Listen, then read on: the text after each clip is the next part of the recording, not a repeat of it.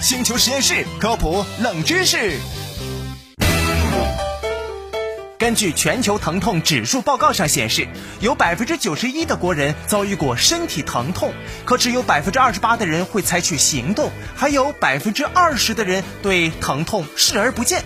今天就跟你聊聊，疼痛可能是身体在求救哦。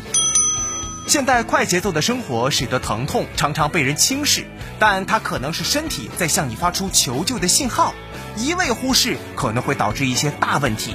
举个例子。你的小脑瓜每月疼痛超过十五天，就可以叫做慢性头痛。很多人觉得，哎，小头痛嘛，不碍事的，休息一下就好了。但是慢性头痛可能是头部或者颈椎上有疾病，严重一点的可能会导致瘫痪哦。再比如说，有些女性朋友会出现痛经的现象。很多女性朋友对痛经那是习以为常啊，认为忍忍不就好了吗？但其实痛经可能会患上子宫肌瘤，病情严重还可能会发生恶变哦。再比如牙痛，我国有很多的成年人经常的牙痛，但是呢不咋重视，甚至觉得哎有点牙周病那也无所谓嘛。